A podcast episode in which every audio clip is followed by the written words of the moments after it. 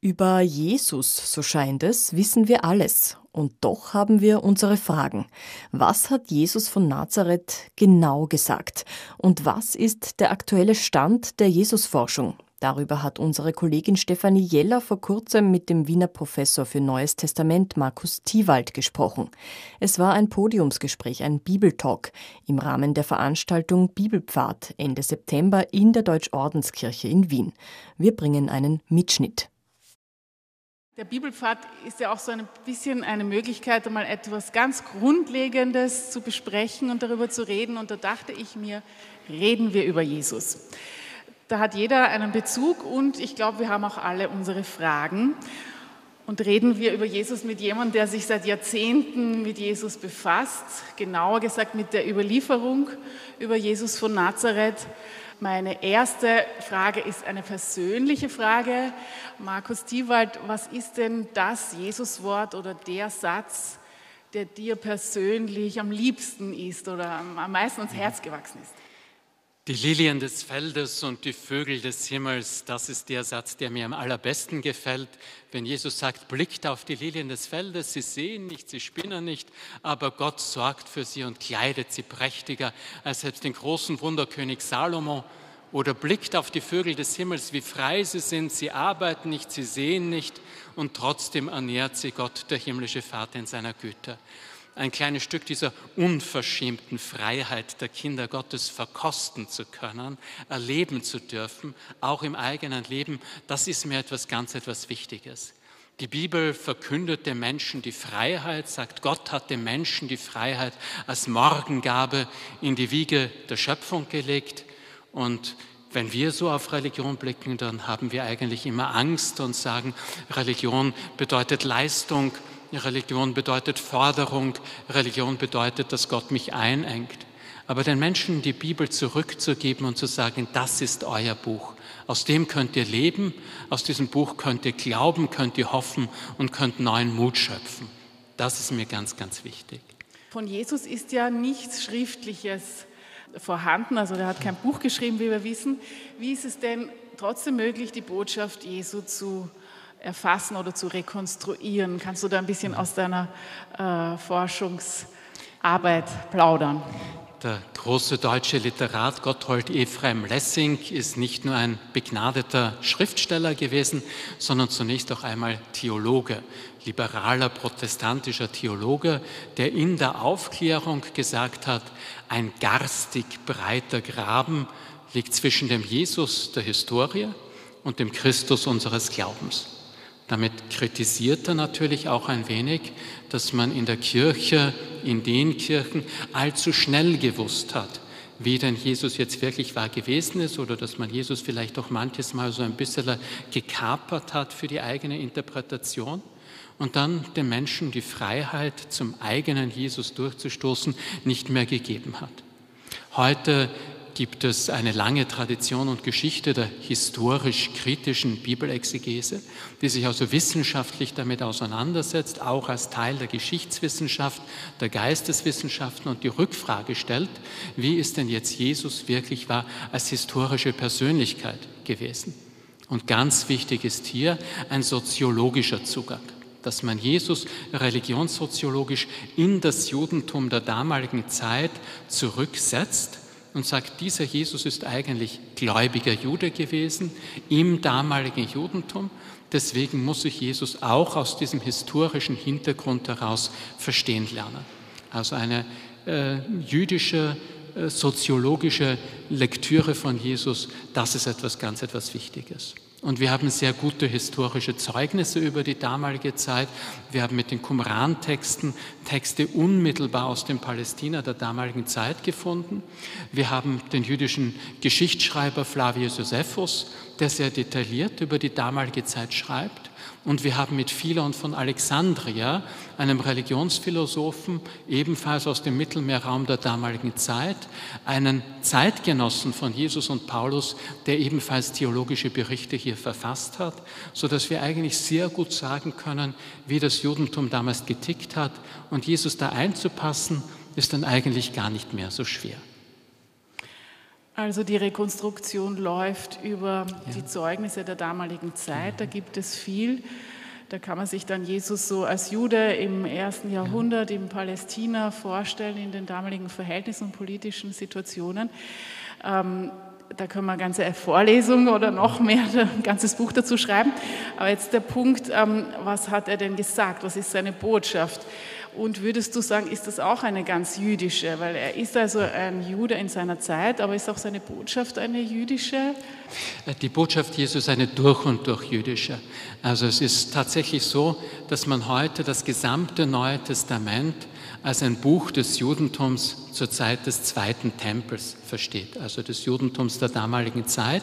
Das spätere rabbinische Judentum entwickelt sich ganz genauso hier, parallel mit dem späteren Christentum, aber Jesus und Paulus selber sind noch jüdisch gewesen, auch in ihrem Glauben, im beginnenden Glauben, den Paulus dann eben christlichen Glauben hat, in der Deutung von Jesus, bleibt das Ganze noch so verankert, dass es den Rahmen des damaligen Judentums nicht sprengt. Und Jesus selber mit seiner Botschaft erwartet, dass das Reich Gottes anbrechen wird. Dieses erwartete Reich Gottes war in der damaligen Zeit sehr, sehr weit verbreitet im Judentum. Man hoffte und rechnete damit, dass Gott aus der sehr unbefriedigenden politischen Situation, also die Oberherrschaft der Römer, äh, zerrissen unter ganz unterschiedlichen Parteiungen, wo es auch manches Mal ähm, Armut gegeben hat, starke soziale Ungerechtigkeiten und die Hoffnung der Menschen hier auf ein besseres Leben wo man dann sagt, Gott selber würde wohl eingreifen und diese Welt erlösen. Und hier ist Jesus in dieser Bewegung zu verstehen.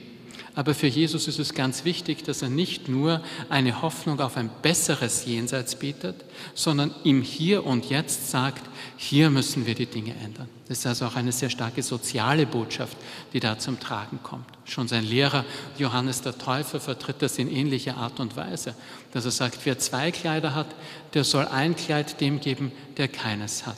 Und wer zu essen hat, der handle ebenso. Also da sieht man, dass Johannes der Täufer und Jesus sehr, sehr stark auch auf die Nächstenliebe geschaut haben. Die Einheit von Gottesliebe und Nächstenliebe ist ebenfalls etwas Jüdisches. Das begegnet uns auch schon beim jüdischen Religionsphilosophen Philon von Alexandria, der auch sagt, es gibt zwei Hauptgebote. Das eine ist das Gottes, das, das Gebot der Gottesliebe und das andere ist das Gebot der Menschenliebe. Und Jesus sozusagen befindet sich hier in einem ähnlichen Traditionskontinuum, sodass man ihn voll und ganz aus dem Judentum der damaligen Zeit heraus verstehen kann. Jesus selber hebt sich, äh, ja, wenn ich jetzt sage, hebt sich von seinen Zeitgenossen ab, dann nicht so, dass er den Rahmen des Judentums sprengt, sondern dass er innerhalb dieses Rahmens eigenständige Akzente setzt. Und diese eigenständigen Akzente sind dort, dass er sagt, das Reich Gottes wird nicht mit Gewalt anbrechen. Also kein politischer Umsturz, es ist keine Revolution der Waffen, sondern eine Revolution der Werte. Also neue Werte für die Menschen, eine neue Grundeinstellung, äh, so wie es Johannes Paul II. einmal gesagt hat, eine Zivilisation der Liebe, die hier anbrechen soll. Und diese Welt können wir mitgestalten. Und Gott hilft uns dabei. Aber die Menschen müssen mitarbeiten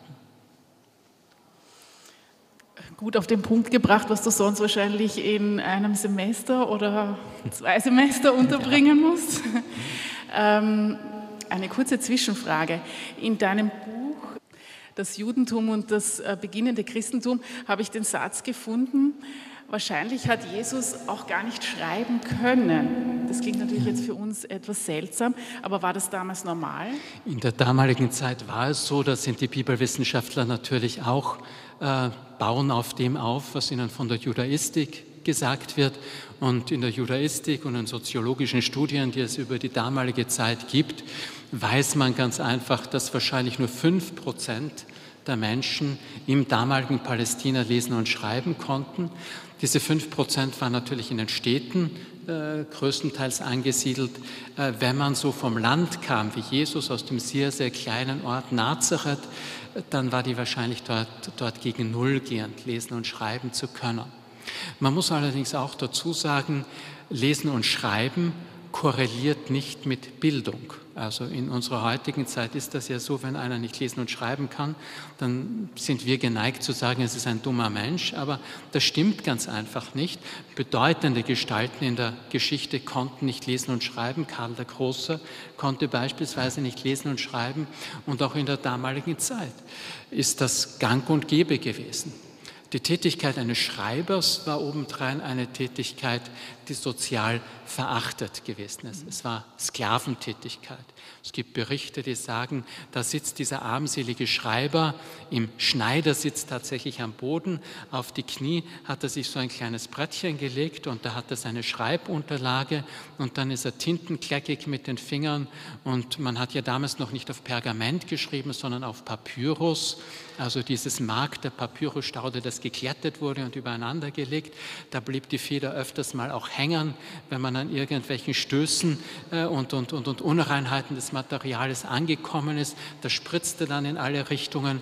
Also gebildete Menschen der damaligen Zeit haben nicht selber geschrieben, sondern sie haben diktiert und haben ihren Schreiber sozusagen schreiben gelassen weil das äh, Denken und Schreiben zugleich, das geht, wenn man mit dem Computer eine Korrekturtaste hat und alles umdrehen kann. Aber wenn ich schon mal geschrieben habe und es war eine mühselige, körperlich anstrengende Arbeit, dann ist das gar nicht möglich gewesen. Jesus selber war wohl eine gewisse Zeit auch Schüler bei Johannes dem Täufer. Johannes der Täufer ist Sohn eines Priesters gewesen. Es ist anzunehmen, dass Jesus einen Teil seiner Bildung sicherlich auch dort erhalten hat und von dem, was Jesus gesagt hat, seine Gleichnisse, seine Vorträge, die er hält, seine Bildworte, das macht schon deutlich, dass dieser Jesus eine unleugbare Meisterschaft gehabt hat darin, theologische Inhalte prägnant zusammenzufassen und für die Leute in einfach verständlicher Art und Weise äh, darzubieten und zu erzählen. Also man hat ihm offensichtlich gerne zugehört. Also er muss auch was gekonnt haben, der mhm. Jesus. Sehr spannend. Also Jesus hat vor allem gepredigt.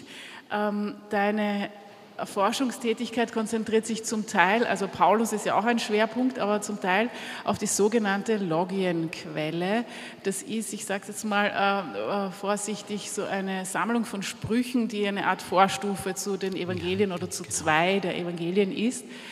Und aus dieser, aus dieser Sammlung stammt auch das Wort, was du am Anfang zitiert hast, mit seht die Vögel des Himmels und die Lilien auf dem Feld, die nicht äh, die Vögel, die nicht sehen und nicht ernten und trotzdem so ähm, überleben und ernährt werden von unserem himmlischen Vater. Diese Logienquelle, ist das sozusagen etwas, wo wir besonders nahe dran sind an dem, was Jesus gesagt hat, oder ist das ein Irrweg? Ja, also die Logienquelle ist tatsächlich ein, eine Sammlung mit ganz hochkarätigem Jesus-Material. Auch der Text der heutigen Bergpredigt ist hier grundgelegt. Diese Logienquelle ist eine Quelle gewesen, die dem Matthäusevangelium und dem Lukasevangelium vorgelegen hat. Das ist die sogenannte Zwei-Quellen-Theorie. Matthäus und Lukas haben zwei Quellen benutzt, das Markus-Evangelium auf der einen Seite und auf der anderen Seite diese Logienquelle. Interessanterweise sind die Evangelien, wie wir sie heute überliefert haben, also die vier kanonischen Evangelien, allesamt in urbanen Kontexten abgefasst worden. Urban bedeutet für ein städtisches Publikum in den großen Metropolen des damaligen Mittelmeerraumes. Aber die Logienquelle selber ist der einzige Text, den wir hier rekonstruieren können, der in Palästina selber, in den ruralen Räumen um Galiläa herum wahrscheinlich entstanden ist, um den See von Genezareth herum entstanden ist. Wir haben hier auch noch immer die, die rurale Bildwelt von einfachen Bauern, Fischern, Handwerkern, Prostituierten auch. Wir haben hier die, die Welt der, der, einfachen Tagelöhner, die sich auf den Arbeiterstrich stellen müssen, um dort für die Arbeit angeheuert zu werden.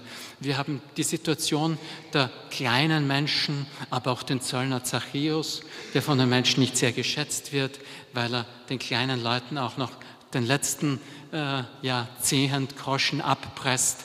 Und diese ganze Gemengelage gibt eigentlich ein sehr gutes Genrebild, wie die Soziologie der Jesusbewegung am Anfang ausgeschaut hat. Und mit dieser Logienquelle, die wir aus dem Matthäus- und Lukas-Evangelium rekonstruieren können, haben wir sozusagen ein bisschen auch einen Guckkasten in die Zeit Jesu zurück. Ähm, die Evangelien selbst sind also nicht ähm, Beschreibungen aus der Gegenwart Jesus, sondern etwas später verfasst. Und warum kann man dann trotzdem sagen, ähm, sie sind nicht bloß eine Erinnerung an Jesus, sondern mehr? Ja.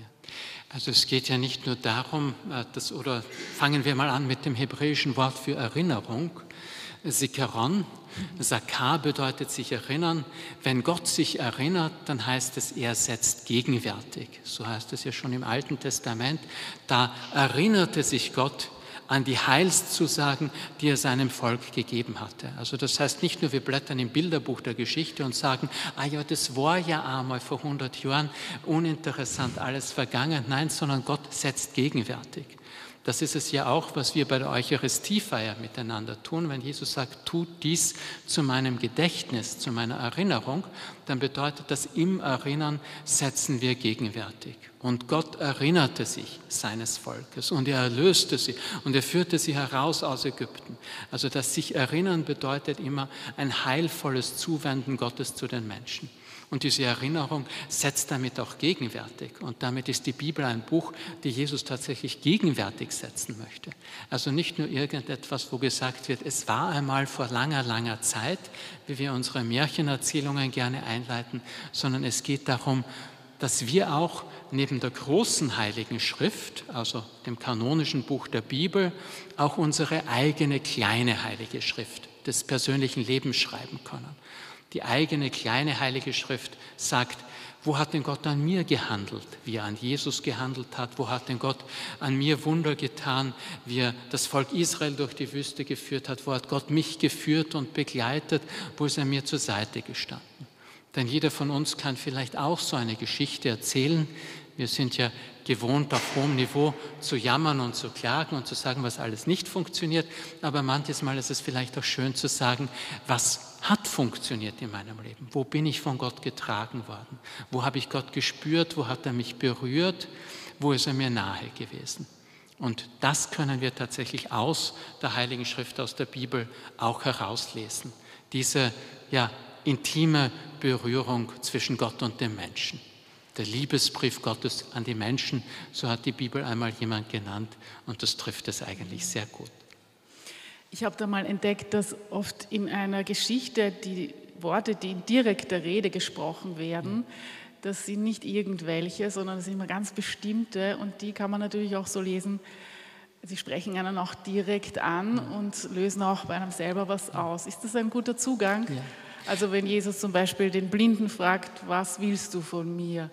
Also ich bin ja auch ausgebildeter Psychotherapeut und es ist für mich immer faszinierend, dass Jesus tatsächlich alles das tut, was ein guter Psychotherapeut tun soll. Gerade die Stelle, die du jetzt zitiert hast, ist eine Stelle, wenn ein Blinder kommt, dann ist natürlich klar, ja, der will sehend werden. Aber Jesus sagt, äußere du es selber. Es ist dein Leben, du selbst musst aktiv werden, nicht? Also es ist nicht so eine nona net, äh, Jesus stülpt den Leuten seine Wunder nicht über wie einen Kartoffelsack, sondern die Menschen selber werden aktiv und Jesus geht auf die Menschen ein und er nimmt sie als vollwertige Dialogpartner. Und diese Fragen, die in der Bibel stehen, die direkte Rede in der Bibel, das ist natürlich noch immer ein Stück der Lebendigkeit, wo man ein klein wenig äh, den historischen Jesus auch noch durchhören kann. Ähm, Jesus ist keines natürlichen Todes gestorben. Die Evangelien haben oft vom Umfang her einen ganz großen Anteil ähm, der Erzählung über die Passion, über die Leidensgeschichte, wie man so schön sagt, oder eben die Hinrichtung.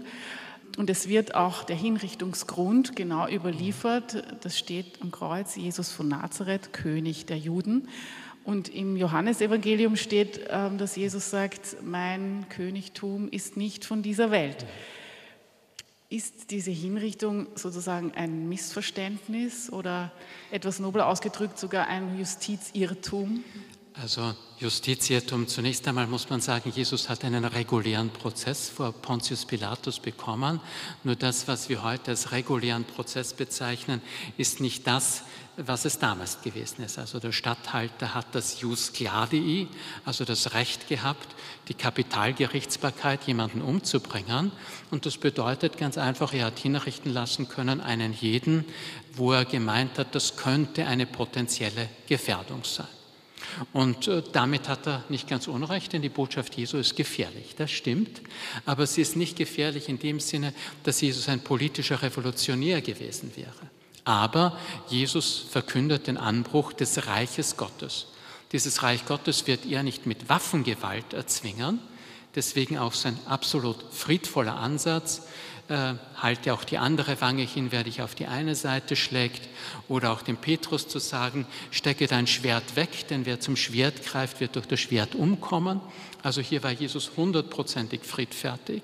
Aber auf der anderen Seite doch auch eine Botschaft zu sagen, auch die irdischen Reiche, die kritisiert er ja, da nimmt er ja kein Blatt vor den Mund, genauso wie Johannes den Täufer, ist er ausgesprochen herrschaftskritisch und das ist natürlich als problematisch empfunden worden.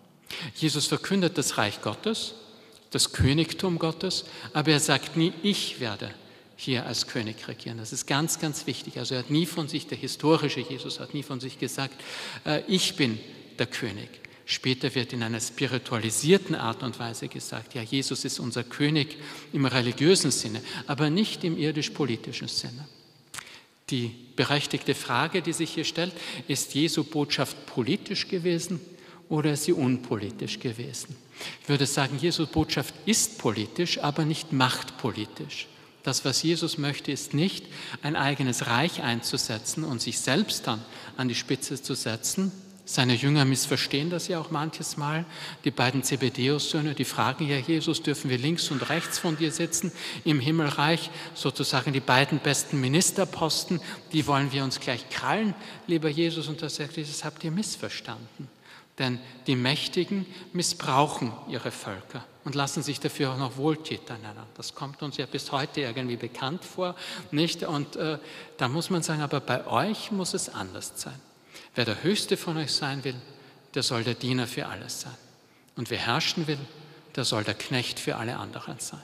Also das sind sehr herrschaftskritische Aussagen, die Jesus hier tätigt.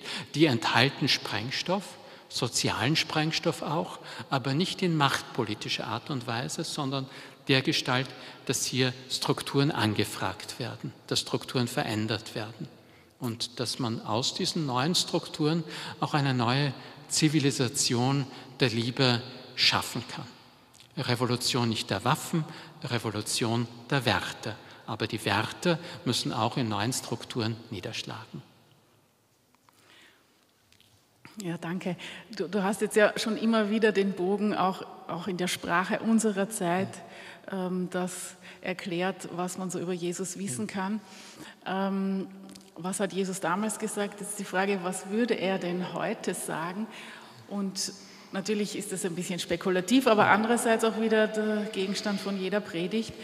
Ähm, was bedeutet das für heute? Ähm, und würden wir ihn wieder missverstehen? Kannst du dich auf diese Frage noch einlassen? Also im Titusbrief wird äh, die Zeit Jesu so zusammengefasst, dass es heißt, als die Güte und die Menschenliebe Gottes erschienen war. Also Jesus als Inbegriff sozusagen des neuen Menschen, ein neues Menschenbild, eine neue Zivilisation der Liebe, wie ich es mit den Worten von Johannes Paul II. gesagt habe. Das wäre wohl seine Botschaft und ist bis heute ungebrochen aktuell geblieben. Ganz einfach seine soziale Botschaft, aber auch das Wissen, dass der Mensch selbst auch im perfektesten Humanismus an seine Grenzen stößt. Die sogenannte tragische Trias der Tod, das Leid und die Schuld. Das bleibt keinem Menschen erspart. Jeder von uns muss einmal sterben, jeder von uns muss leiden und jeder von uns wird irgendwann einmal in der einen oder anderen Art und Weise auch schuldig. Und in all diesen drei Punkten Heilung zu bekommen, das ist etwas, wo Gott den Menschen versöhnend und heilend berührt.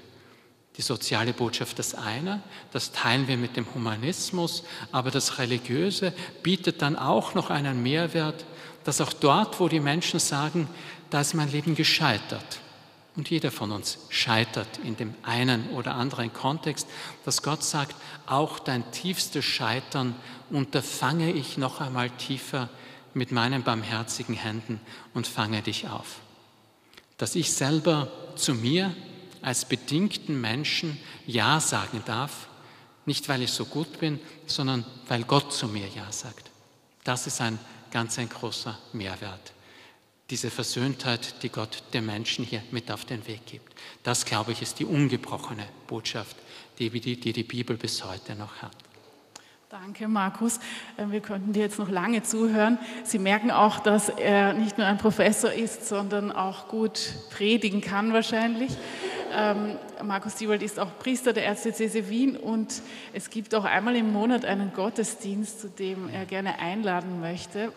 Ich sage vielleicht nur schnell, immer am ersten Sonntag des Monats um 18 Uhr in der Ruprechtskirche. Sonntag am Abend, 18 Uhr, erster Sonntag des Monats. Die Termine finden Sie auch im Internet, wenn Sie den Markus Tiewald googeln. Ich mache diese Gottesdienste für meine Studierenden, aber auch für eine interessierte City-Pastoral. Die Ruprechtskirche ist ja die älteste und wohl auch eine der schönsten Kirchen in der, Erzdiözese Wien mit einer ganz, ganz herzlichen Einladung hier. Es ist mir wichtig, Bibelwissenschaft nicht nur sozusagen am trockenen Schreibtisch zu tätigen, sondern das Ganze auch fruchtbar zu machen in einer Predigt und in einem schönen Gottesdienst. Herzliche Einladung dazu.